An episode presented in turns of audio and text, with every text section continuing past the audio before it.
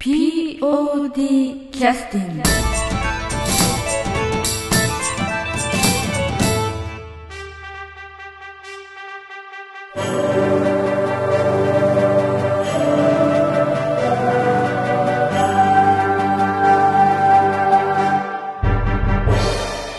はい、えー、劇団 POD のポッドキャスティングを始めさせていただきます。えー、祝300回記念、今夜聴かせます。なかなかリクエストされないマニアックないい曲、大全集、第4弾目をお送りさせていただきます。長いね。えー引っ張ります。はい。まあ、逆に言うと紹介したい曲が山のようにあるんですけども、はい。なかなか日の目を見ないので、そうですね。ええ。まあ、非常にいい機会をいただきましてということであのこちらの自己満足のためにさせていただいてるんですけども、えー今日来てくださってるのは安田三郷くんです。ああ、どうもどうも。はい、はい。はい。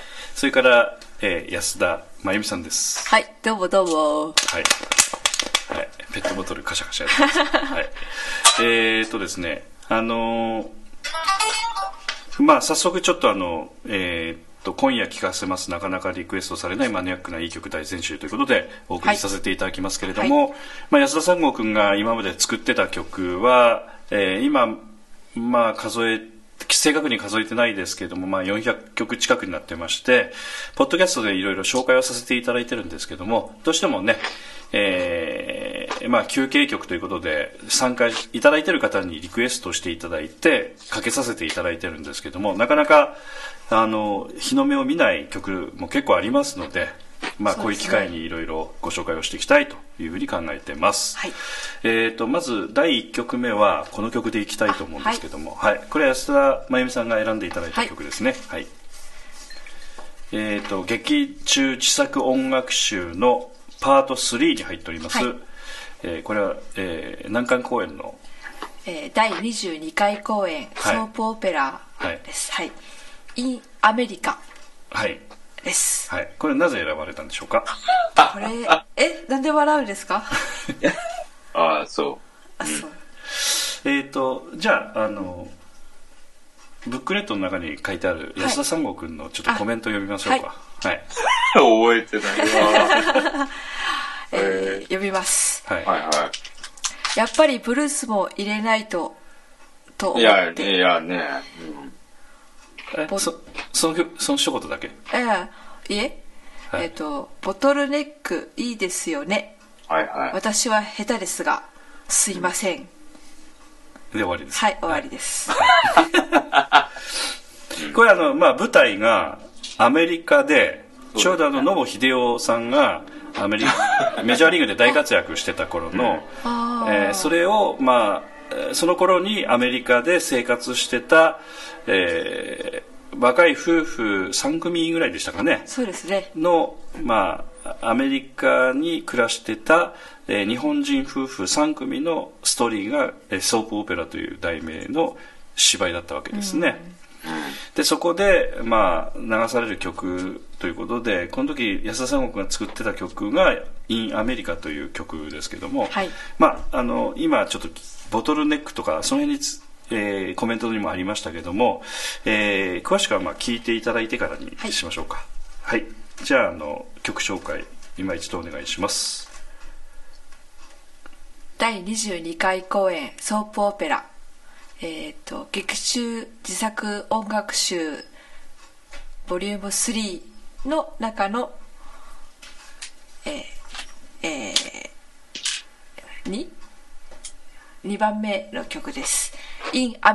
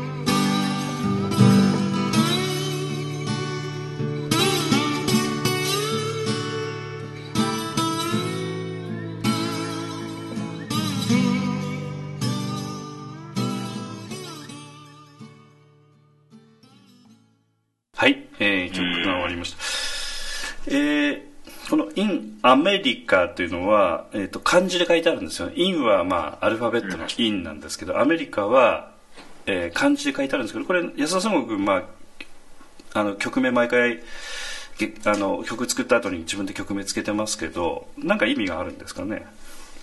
この題名に。まあ、うん、やっぱりその、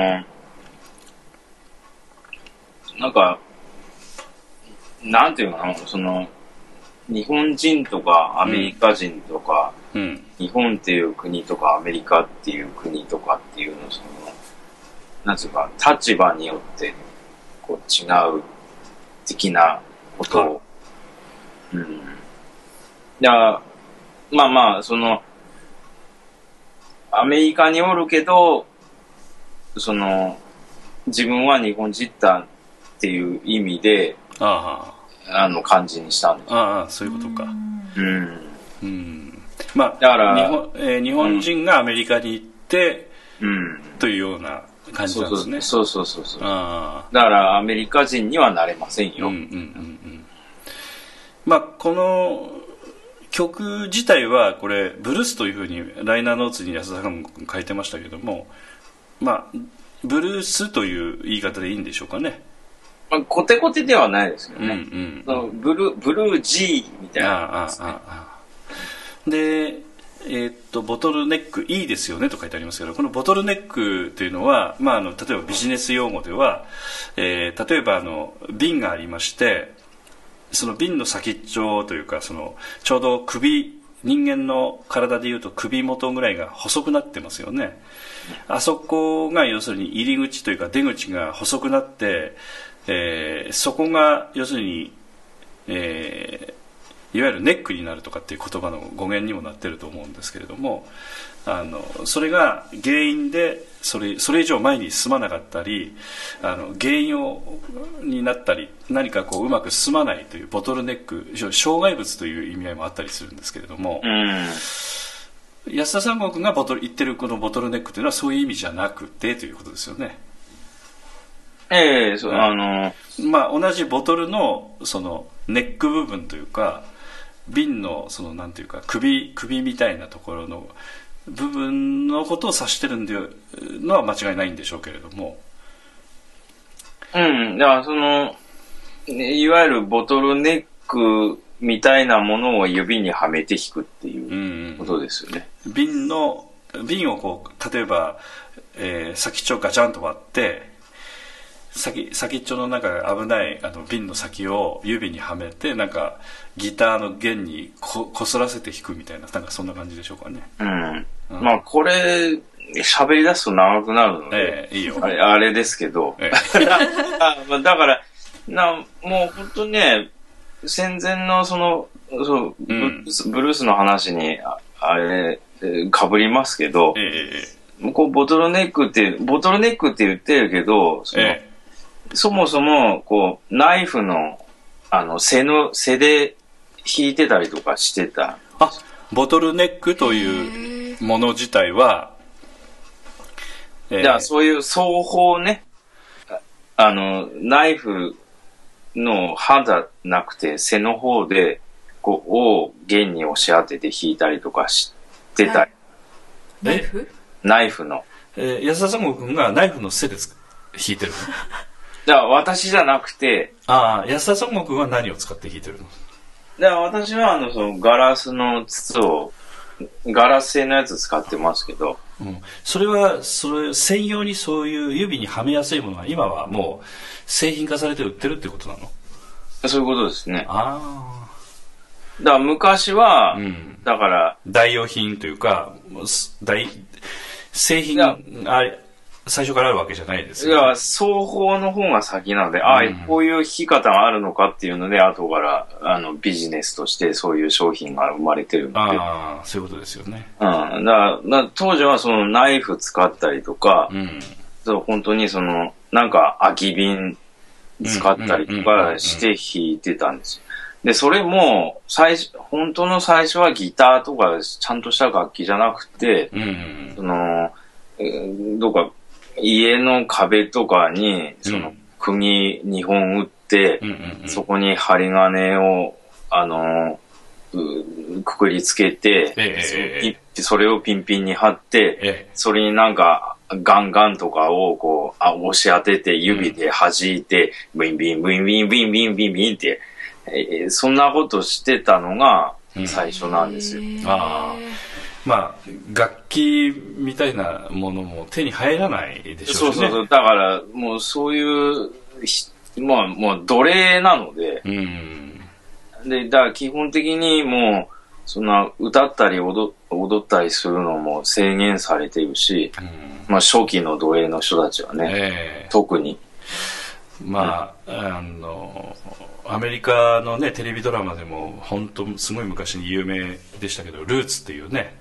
あのアフリカから連れてこられたクンタ・キンテっていう今でも覚えてますけど クンタ・キンテっていうアフリカの、えー青年がアメリカに連れてこられてそこからクンタ・キンテの子孫がどんどんどんどんこうアメリカの社会の中で生きていくみたいなねそういうドラマが何世代にわたって現代まで続くみたいなそういう話ルーツっていうのがありましたけどそのまあ本当の初期の頃の人たちに近い話なんでしょうかねそれは。だからまあ、だうん、だから、そう、そう、だから結局、うんだんだん、その、う、う、うっぷんというか、うんだから、うん、だから無理やりそのキリスト教に改宗させられうんて、で、その日曜日の礼拝、教会による礼拝の時は歌ったり踊ったりしてもいいと。うんうんうんうんっていうので、発展したのがゴスペルなんです。ああだからあのなんていうか厳かな感じもありつつもものすごく楽しみが入ってるって感じですもんだから、ね。だからもう教会にもうガンガン楽器持ち込んで、うん。いや、教会ならやっていいから。うん。だからあんな形になってたんですよね、その。だから純粋ななんか信仰心的なものから発生したっていうよりも楽しみっていう感じがすごく感じるのはそういうとこなんですね、うん。うんだかなるほどねら、そだからそまあ、うんまあ、だまあ、まあ、そういうのがあって、ううん。んだから、ボトルネックもそういう感じでう、んこう、うーん、うんな、ななんか、なんかしたいっていう。そうだねうん。まあ、なんかしたいというところから生まれた奏法なんだね、うん、そうそうそう。だからもう楽器ないからどうしようみたいな。うん。があって、そうなってたんですよね。結局まあそういうようなことなんかも実際にねあの感じるかどうかは別としてこの「インアメリカ」という曲自体はまあそういった奏法で弾いたという曲ですからね、うん。まあそのえうん。その針金も、だから、ほうきの針金ほどいてやったのね。えああなるほど。だから、そ、そんな、なんですよね。うん。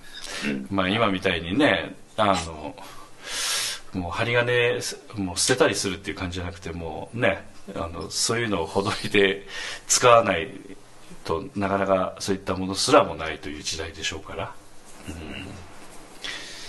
うん。まあスチールの弦じゃなくてね糸をなんか使ってやるっていう手もあったんでしょうけどね。まあいろいろだそれの、その、針金と釘のシンプルな、それの、を伴奏に、なんか、うん。何何人かで歌うたりするのとか、あははは。もう、あもうかっこいいですよ、それも。だからもうブルースの原点の原点ですよ。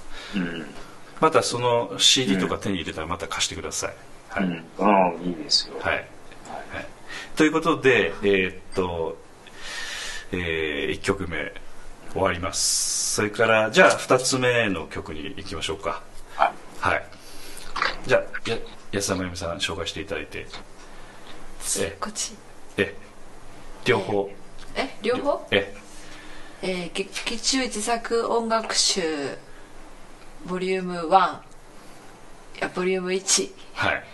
第11回公演「アルジャーノに花束を」より、ええー29番の「ディスコ。はい」と あなんで笑うの？ああ、はいはい。劇中自作音楽集ボリューム3はい。第4回特別公演「アルジャーノに花束を」より13番のテンスアベニューです。はい。まあ今のアメリカなんかにもこうちょっと関係がするアルジャーノに花束をというのはねあのその、えーソープオペラもアメリカが舞台でしたけどアルジャーノに花束をもアメリカが舞台ということでで第、えー劇中自作音楽集の11回公演の「アルジャーノに花束を」というのは初演の「アルジャーノに花束を」なんですけど「ディスコ」という曲とそれから、え2回目に、まあえー再演させていただきました特別公演があったんですけどもねこれは、えー富山県の芸術文化協会さんの公演をいただいてというかそこから、えーそちらの方々からちょっと依頼をいただいて公演をした、えー公演ですけれども、はい。えーこちらの方の「テンスアベニュー」とこれも2曲続けてお聴きいただきたいと思います。はいはい。はい、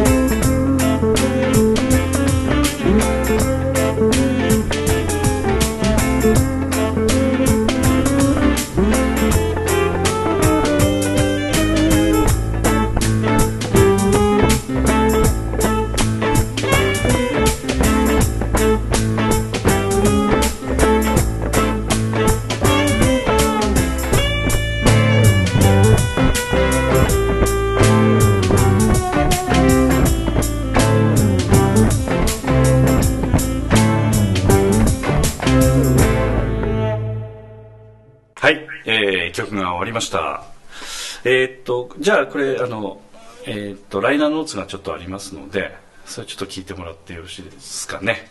安田真由美さん、ちょっとお願いします。テンスアビニューの方の。はいえー、っとあなんか食べてる はい。はい いい音あじゃあ読みますあ漬物食べたわけ？あ、柿の種。ああ、そうなんだ。あうんいいね。ー読みます、はい。これは何と言ってもサックスの山野さんですねすいませんこんなちょっとした曲に呼んじゃって素晴らしい演奏ありがとうございました うん。はい。ということで、ピアノが寺寺坪幸恵さんで、アルトサックス。が山野正道さんはい。あそうやったっけ、ええな山野さんはもちろんやけど、ええピアノ、ピアノ、そうなっとった。あええそういうふうに書いてありますね、んまけ。えうーん。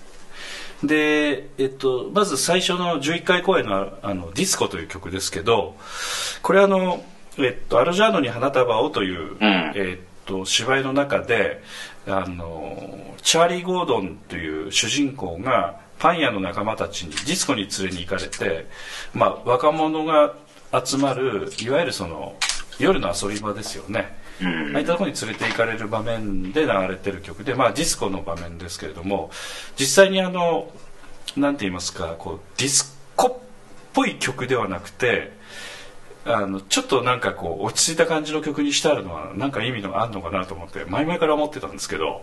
いや、お俺はね、なんか、うん。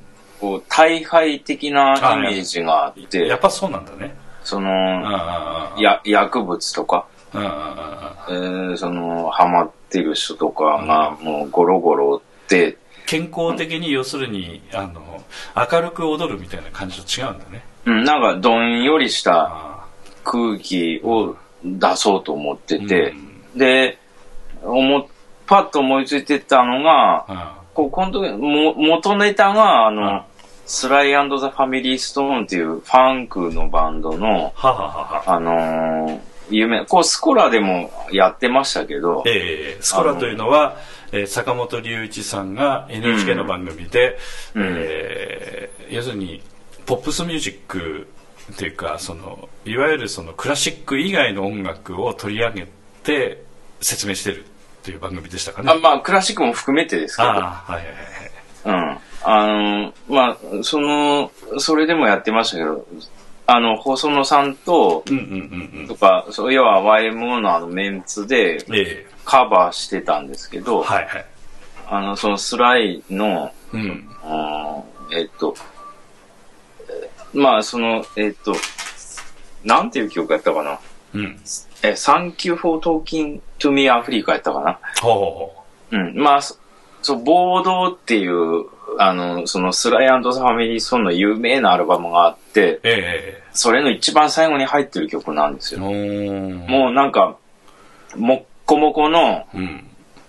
音で、はあ。まあ全体、全体的にそうなんですけど、うんあの、ノリがいいのか悪いのかわからんノリってやつですか？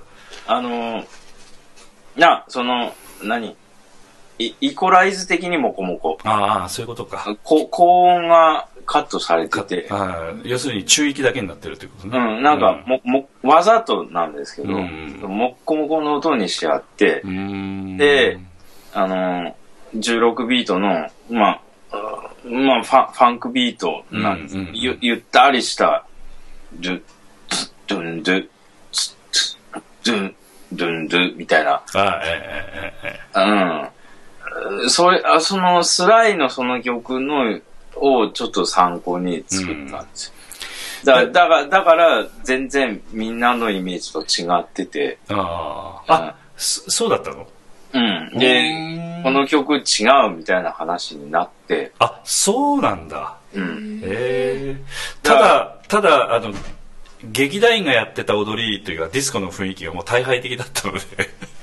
な、だから、いうん。まあ、だから踊れるメンツが揃っとるなら、うん。まあ、その、ドンドンドンドンドンみたいな曲作ってもいいかったんやけど、あ踊れんねえかみあたいな。うん。うん。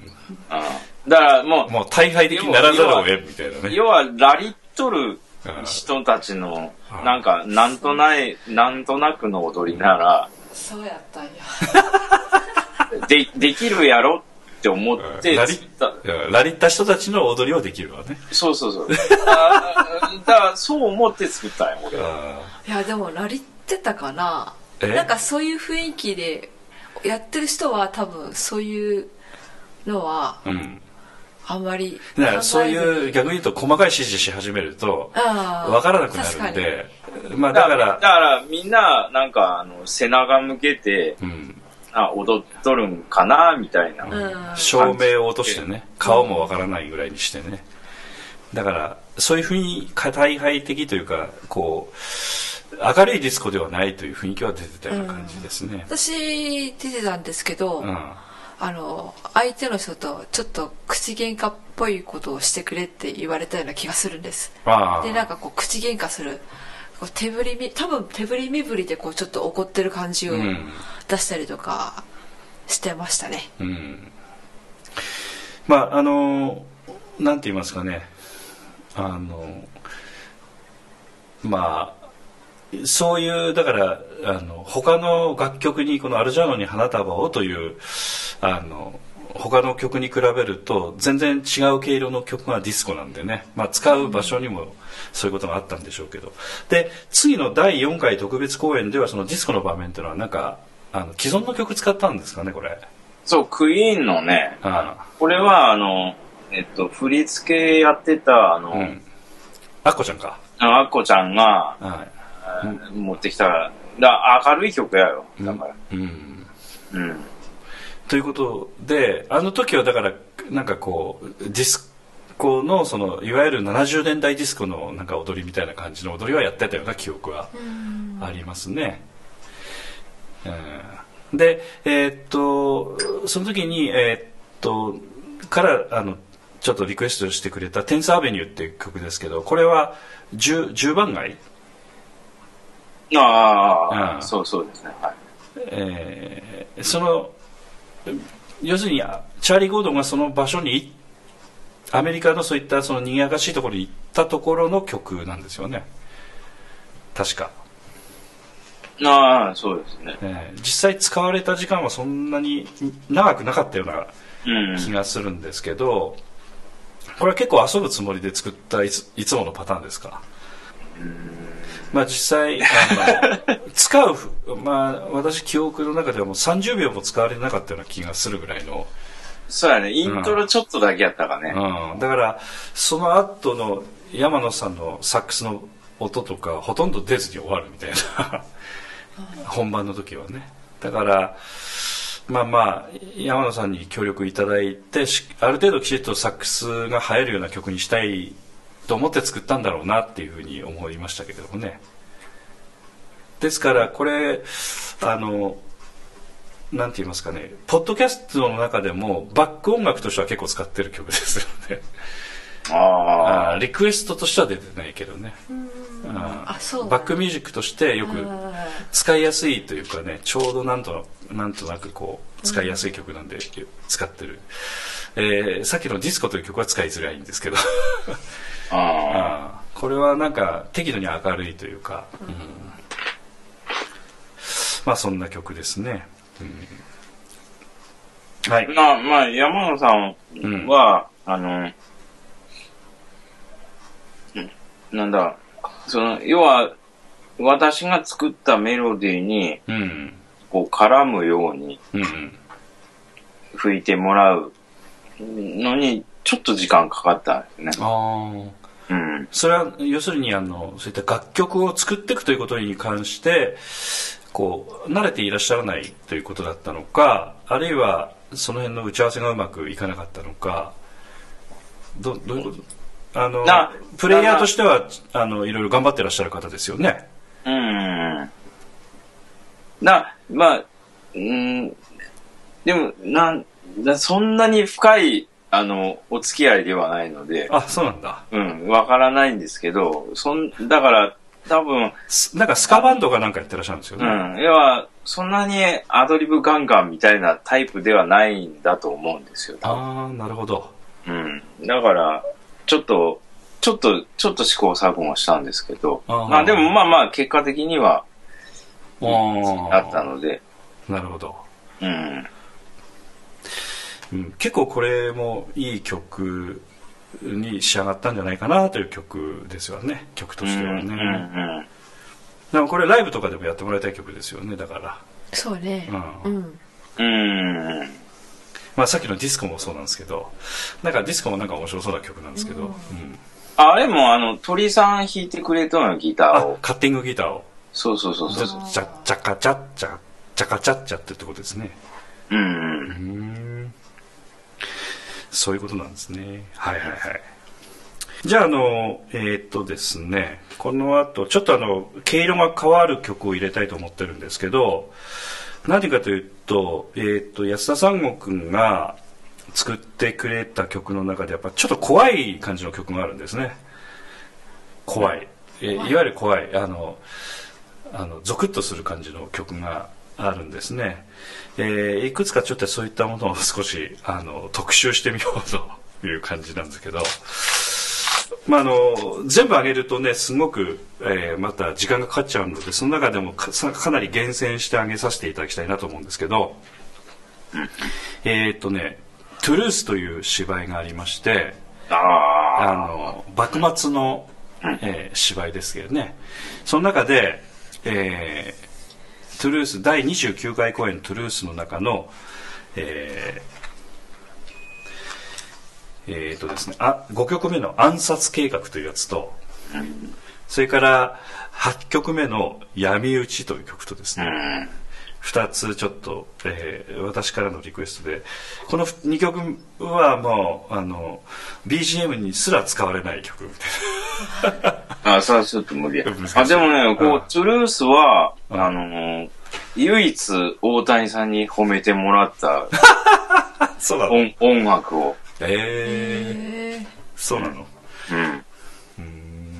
まあちょっと聞いてみましょうかね。あのまずあの暗殺計画っていうのはあのこの「トゥルース」という、まあ、芝居、まあ、あんま詳しく言うとちょっとややこしいので簡単に言うとその幕末の時代っていうのは暗殺が結構横行してた時代でまあそれをまあ暗殺をこうその若いその人たちというかそういったその人たちがまあとにかくあの人を殺そうということで計画を立てる時の音楽なんですね。だからまあえーそれ自体を要するにそのちょっと怖く描く場面だったということとその後あの闇討ちということで実際それ実行に移す時の音楽ですよねうん。であのイメージとして聞いていただければと思うんだけれどもその物陰に隠れてその暗殺にえーをしようとしている対象の人をずっと待ち続けて本人が来て切りかかっていくまでの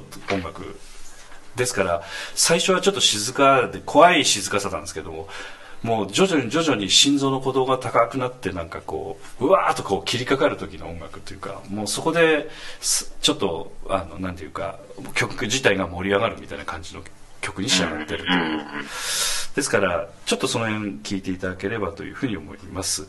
まずあの、え1曲目は暗殺計画。それから2曲目は闇討ちです「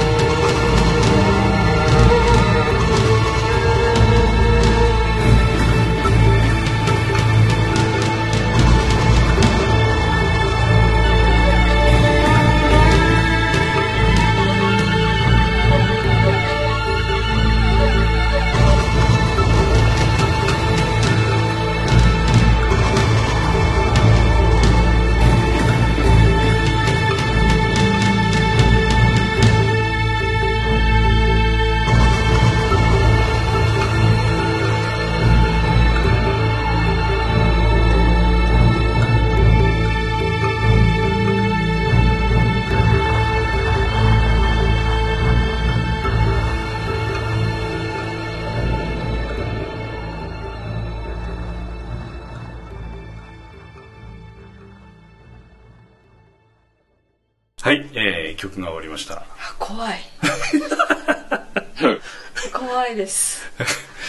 これ実際になんかこうあの照明の色もなんか青白いというかなんか青暗いというかなんかそんな感じのだったようなイメージがあるんですけどあのこう最初のあの暗殺計画のところっていうのはあれは男性コーラスみたいなのを後ろに薄く入れてある感じなのああ、そうそうそう。あ低いやつね。ーあーブーああ、やつね。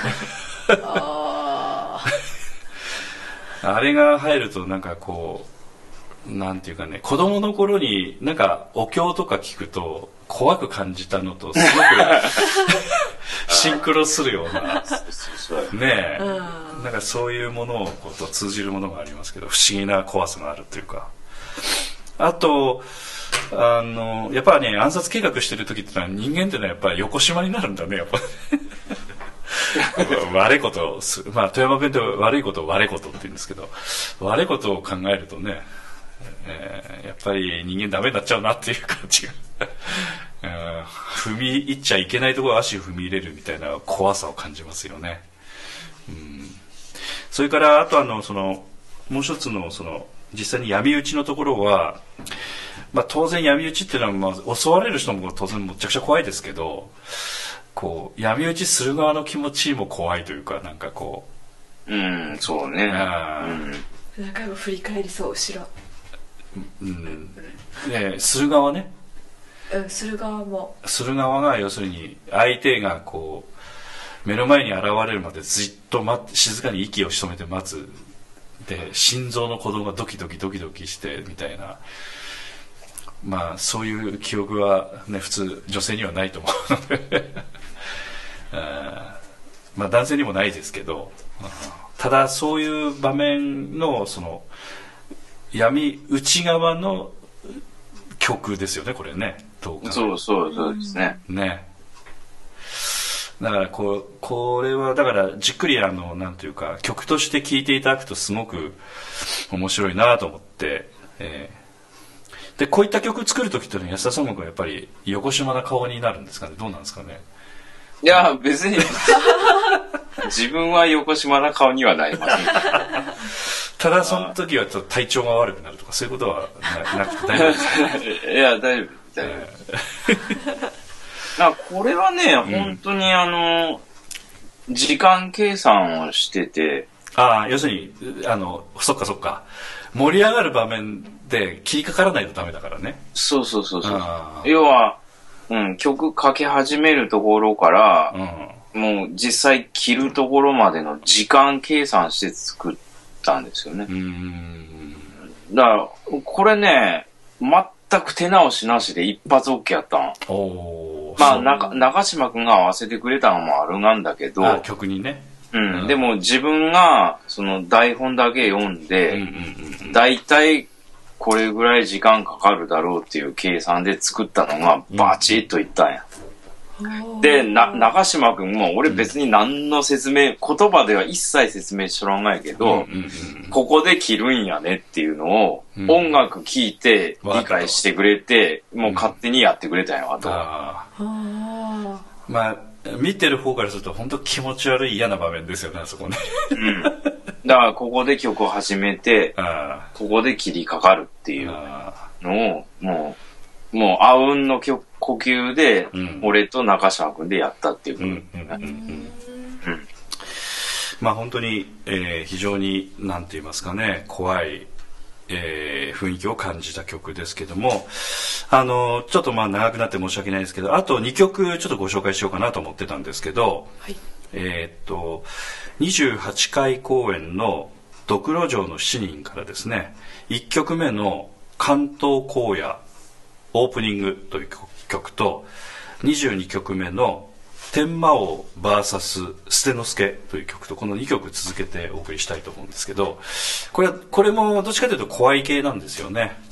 で、特にあのオープニングのところについてはあの本当に芝居が始まる時で実際になんていうかね、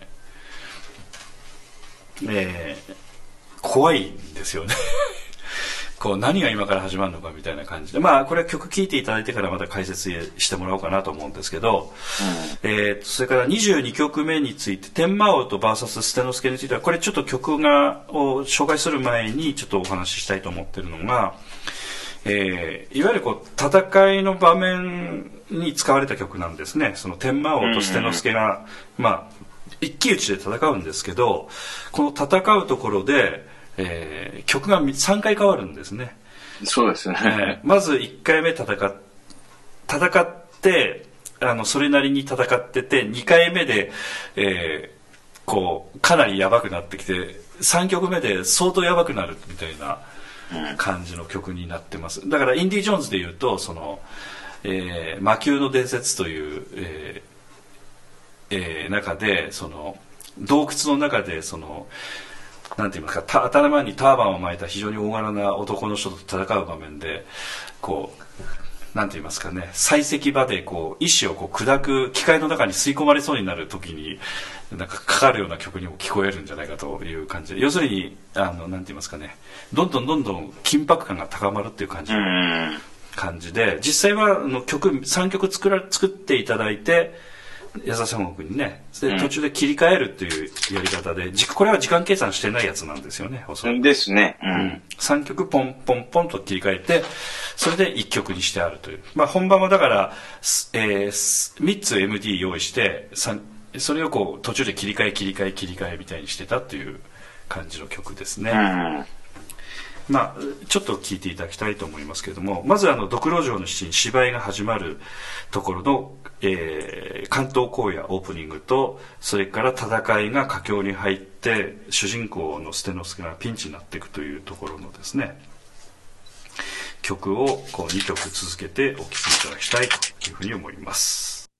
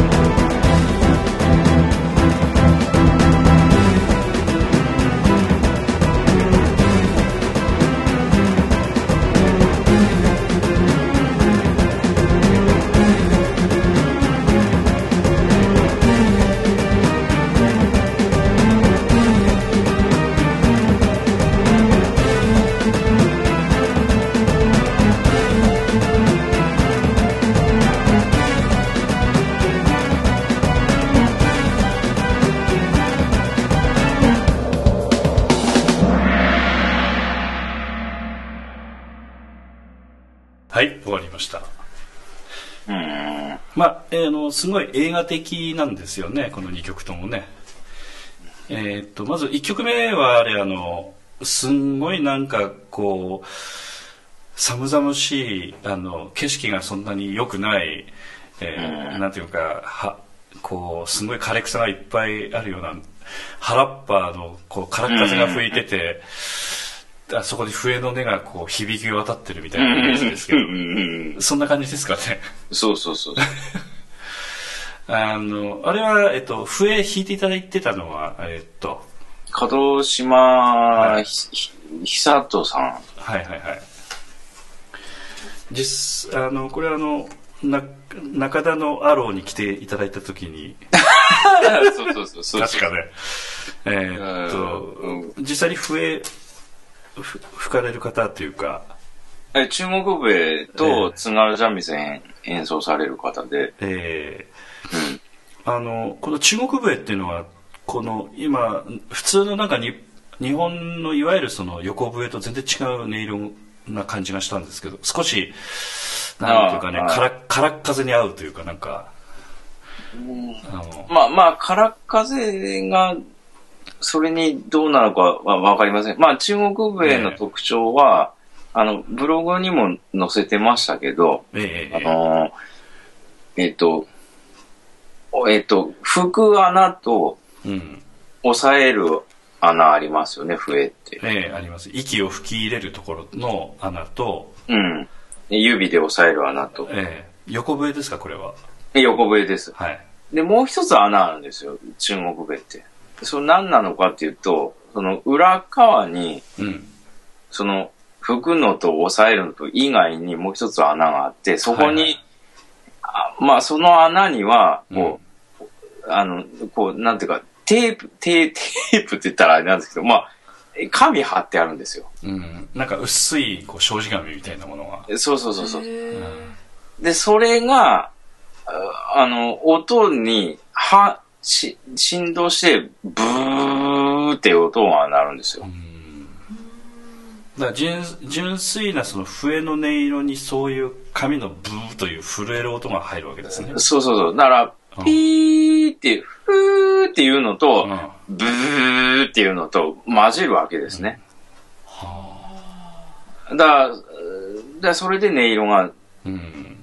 だからそれが、そのブーっていう音が混じるのが、あの、中国笛の、あの、ほら、えっ、と、柳沢慎吾さんのあの、たえー、芸がありますか。えーあの、警察の芸あるじゃないですか、タバコの、あのセロファンを使って。セルファンを使って、うわバチバチバチバチブーってやるやつ。うんあれ、あれあの原理ですね。うん。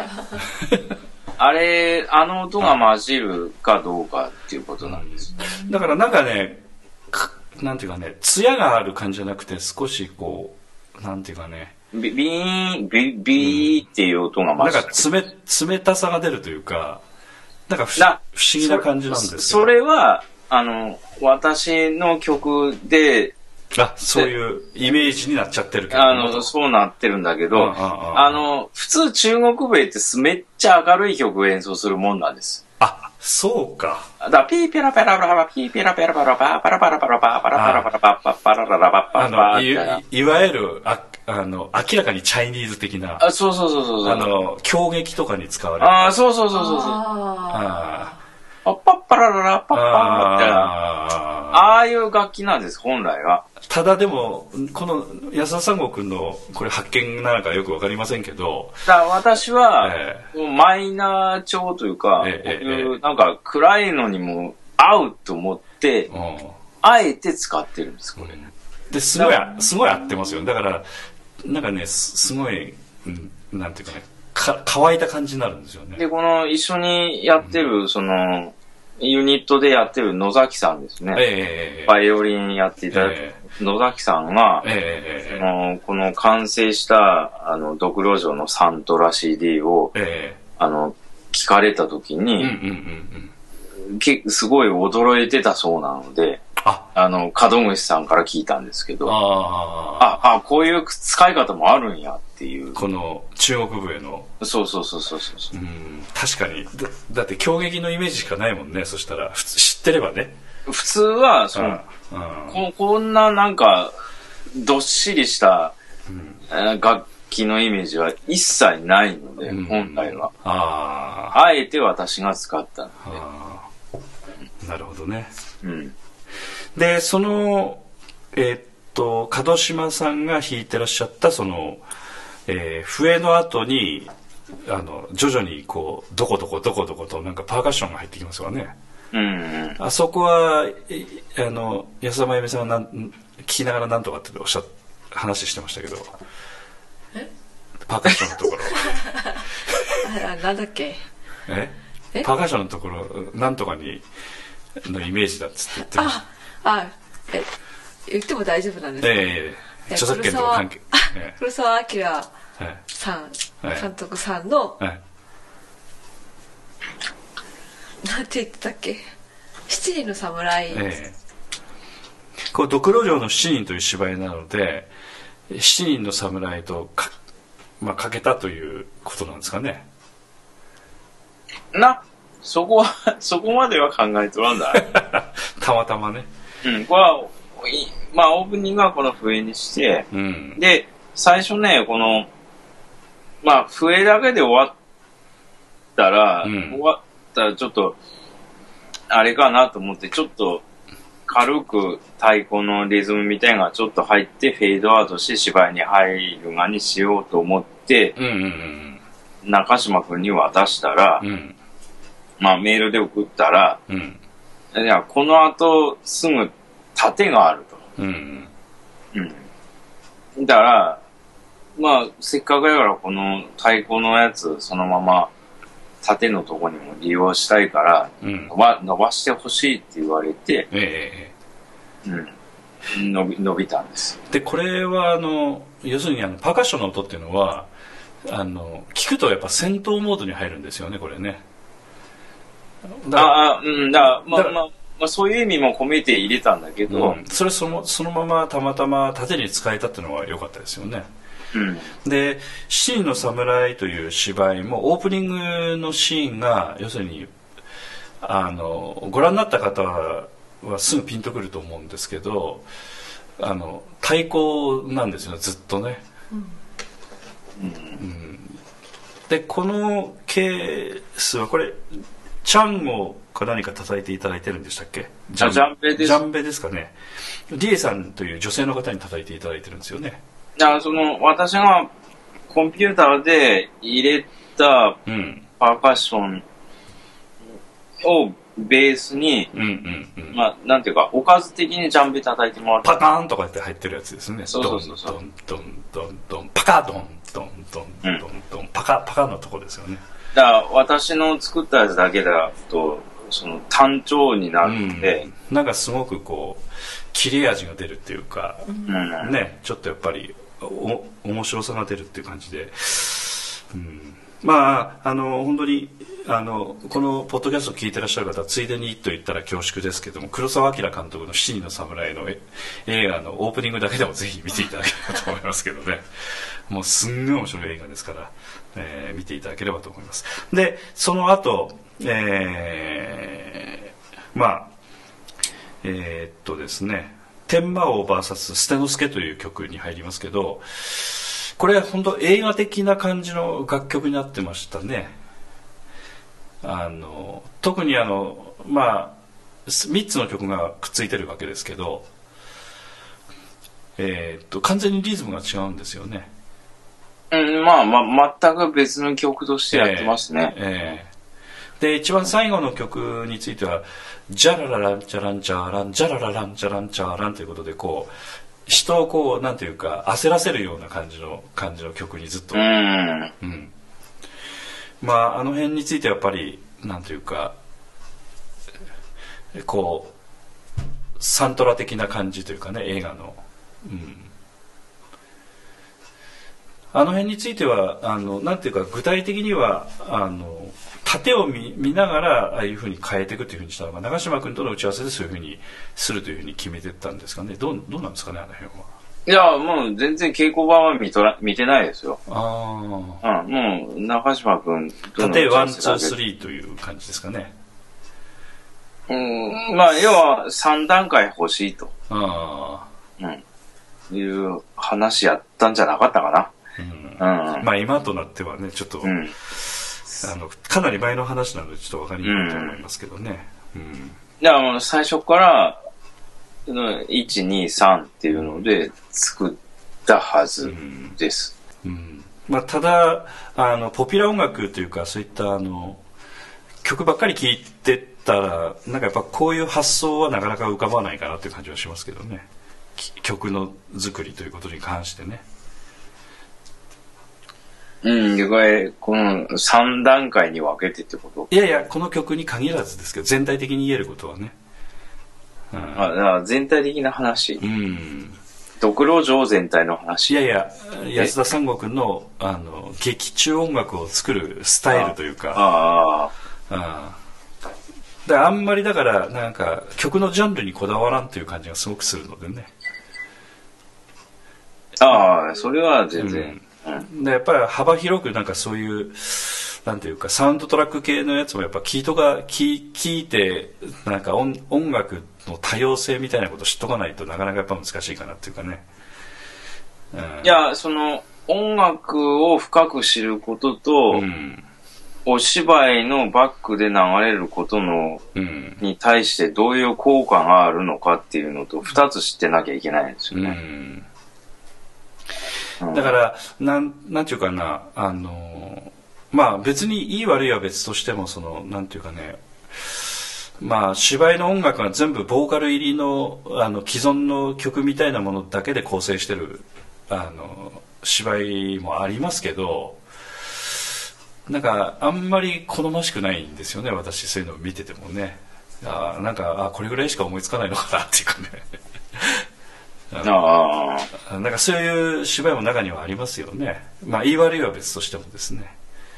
うん、非常になんかでも気持ち的には少し残念な感じがあるので、このなんていうか曲を合わせる以外に手は本当になかったのかなみたいな感じがしたりするような時もあると思うんですけど、やっぱりその考え方の違いなんでしょうけれども、うん、今安田三国君が言ってた、まあえっと、音楽の深み広さを知るということとその曲が与えるその芝居の中の効果みたいなこととのやっぱりえポイントが全然違うんでしょうねそういう人たち人たちとね。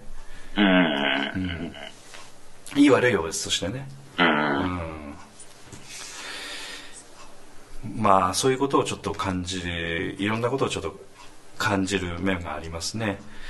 はい。まああの今後もちょっと機会を作ってこういうあのえーまあ、安田真由美さんがちょっと考えてくれた題なんですけども、えー今夜聴かせますなかなかリクエストされないマニアックないい曲大全集というのはちょっと私も気に入っておりますので またちょっとあの、まあ、今後またタイミング見てやりたいと思ってますが次回は例えばドラマチックな曲とかね少しあの感情豊かな曲全集とかなんかそういう感じでいろいろ集めてみたいなという気もしてますので、えーまたあの楽しみにしていただければと思いますけども、まあ、いろんな切り口でちょっと集めてみたいなという感じもちょっとしてます。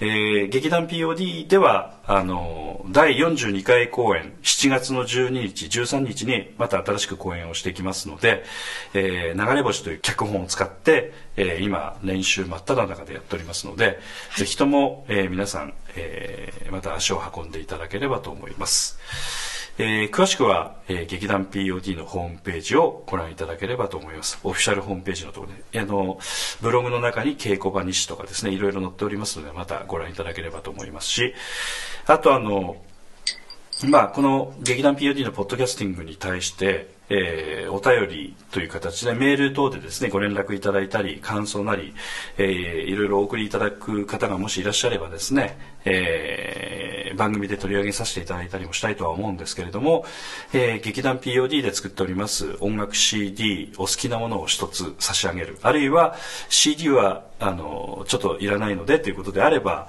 えー音楽ファイルみたいなものをですね、えーその CD をあのファイル化したあのものをですねお送りさせていただくということも可能ですので、えーぜひともどしどし、えーご感想などをいただければ非常に嬉しく思います。ああ、そうそうそう。はいあの、えーっと、音楽やりたい人募集。あ、そうかそうか。あえいそうですねそう、いっつも言わんな思って忘れて。えーこれで、えーもしかして10回ぐらい忘れてましたか？から自分、自分の企画でも言わんな言わんなもん。結局忘れろって。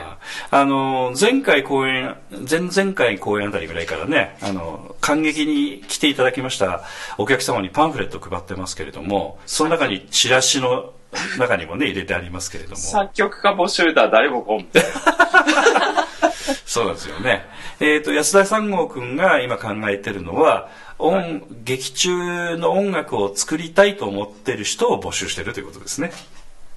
まあ、うんうん、まあ、芝居の音楽やってみたいですよね。うん。で、あと、だから、その、パソコンでの音楽制作を、考えてると。うん、ちょっと興味あるな、みたいな。やってみようかなとかね。ええ人が、あほら、いらっしゃれば、えーえーまあ劇中をの音楽を作ることを通していろいろあの作曲の仕方とかそういったものをいろいろちょっと、えー手前味噌ながらあのお教えしながら一緒に作っていきましょうと楽しんでいきましょうとこういう考えで募集してらっしゃるということでしょうか。だ、だうん、そうそう。だ、もう、この、ここのシーンのこの曲任せますからお願いしますねって、もうそんな、かつけるようなことはしないので、かつけるというのは あの富山弁で、えーかつけるという言葉は丸投げということですね。ああー。だから、その、その方に応じた対応で、うんうんうんうん。うん、もちろんやりますので。まあ、ちょっと興味のある方はね、あその参加いただくと楽しいと思いますし、えー別にあの富山に、まあ、いらっしゃらなくてもできることもあると思いますので、まあ、全国津々浦々、えあの 連絡が取り合える方でいらっしゃるようでしたら、えーそういう参加の仕方もあり得るかもしれません。えー劇団 POD もあの今このポッドキャストの収録もですねもうもう何百キロ離れた人たちで通信しながら今ね、はいえーやり取りしておりますのでまあどこにいても、えー劇団 POD の芝居に参加できるという、ね、非常に面白い時代になっておりますのでぜひとも、えー作曲家募集ではなくて、えーうん。うん。音楽をやってみたい方募集ですねパソコンでね。はい。ということでよろしいございますか、うん、はい、ははい。いということでお願いします。今あの参加いただいている武田真弥ちゃんについてもまあどうなんですかね。武田真弥ちゃんはまだやっぱちょっとスキルが結構あった方ですかね。そう、だからもう、パソコンはもう、何の抵抗もなく使えるし、うん。で、今まで音楽もやってきとったし、うん。で、自分で曲作ること自体も抵抗はないと。ああ。うん。だからまあ、ただ、まあ、ちょっといろいろ、なんか、足りざるところがあっうて、んは、は、ある、あるけども、うん。でも、でも優秀ですよ。うん、やっぱですよね。もう今ではもう、あのーなくてはならん戦力でございますなそうそうそう、自分で、うん、もう、任せた曲はもう一人で仕上げて、うん、うん来られるので、もう優秀ですよ。ねうん。だからさ、そんな人をも、求めてるわけではないとそうそうそうそうそうそう。あと、どうなんですかね、ピアノ弾けます的な人とか。かあまあまあ、やけど、だ、うんでも、だから、芝居の曲作ってみたいって思っとるのがあった方がいいかな。あ、なるやっほどね。ぱ、うんただ、ただピアノ弾きますでは、うん、うん。ただ、ピアノ弾けますと、芝居の音楽作ってみたいという気持ちには、ラこのポッドキャスト聞きながらなりましたと。うん。あで、で、そういうのでも大丈夫ですか？みたいな感じだったらどうですか？あ、な、な、うん。そんなあそんそういう感じでよろしいですか？そそれでいい。ううんん。じゃあ、もう一つあの、音楽全く未経験ですと。うん。えーパソコンは多少ちょっと、あの、日頃すちょっと使ってますと。うん。そんな人でも OK でしょうか？な、それで、うん芝居の音楽が、うんにちょっと興味があると興味あるいうがなら、別に、えーきなんかパソコンの経験とかなくてもいいよ。お別にお楽器の経験とかなくてもいい。だから、その、その人なりの、うん。なんか、た対応ししますので、うん。うん。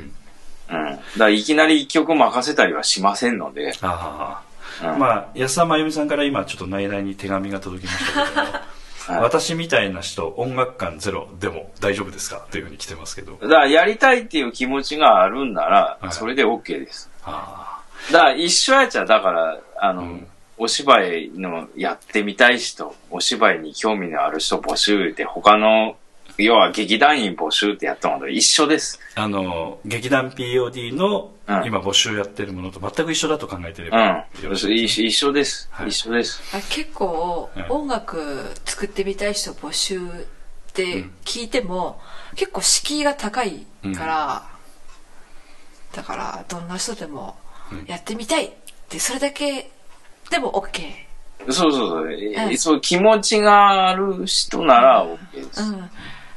あもう持ってないけどパソコンも持ってないけど OK うん、だだから気持ちがあれば OK です。大募集です。ということでかなり、敷居をちゃん下げないと。えーハードルがかなり下がりましたので、はい。まあなんかね、だから、俺が言っとったら、うんすごいなんか、ハイレベルになっちゃって、うんだからダメなんよ。だからち、あの、松尾くんに確かチラシ作ってくだ、ね、安田さん君がチラシ依頼して作ってもらって、わざわざ時間かけて松尾くん作ってくれたんだけど、そうそうそう。ほんま申し訳ないなと思ってさ。松尾くん作って、せっかく作ってくれたんだけど、松尾くんの感覚からすると、やっぱり安田三郷くんが募集したら作曲家募集になるわけよ。そうそうそう。そうかも。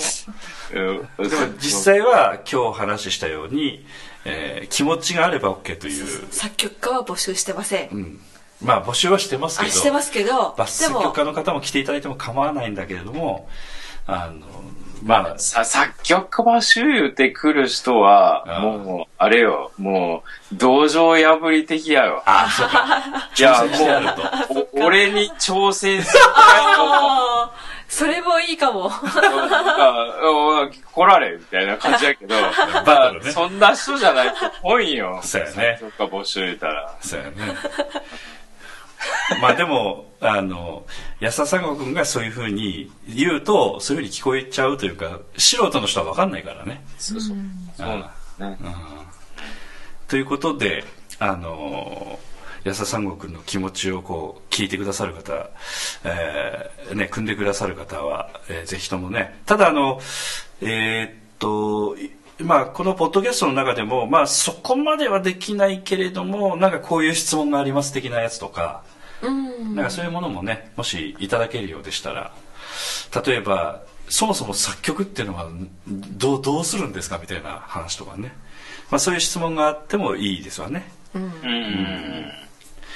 えー音楽っていうのはそもそもどういう仕組みなんですか？とかね、まあ、何でも結構なんでなんか思ったことをまたご質問なりいただいても、えー安田三国はまた今後のあの参考にさせていただきたいと思いますし、まあ、実際にポッドキャストでも取り上げさせていただいて実際に質問投げかけてみたりとかねいろいろさせていただければと思います、まあ、そういう方には先ほどもお話ししたように劇団 POD の劇中音楽集好きなものを、まあ、CD をお渡し、えープレゼントさせていただきますので、まあ、2回応募いただいた方は2枚差し上げますし3回応募いただいていただいた方は3枚差し上げますので、えーまたあのご応募なりご連絡いただければと思いますので、えーお便りメールくださった人へ、えー CD も音楽ファイルも、えー差し上げたいというふうに考えてます、はい。CD も音楽ファイルもいらないという方は何も差し上げることはできませんので、えーよろしくお願いいたしチます。ケットでも？そうですね。えーチケットまたプレゼントのことも考えたいと思いますので、よろしくお願いいたします。今日ちょっと長くなりましたけども、これで終了させていただきたいと思います。はいはい。えじゃああの、えー安田三郷君、安田真由美さん、ありがとうございました。ありがとうございました。POD キャスティング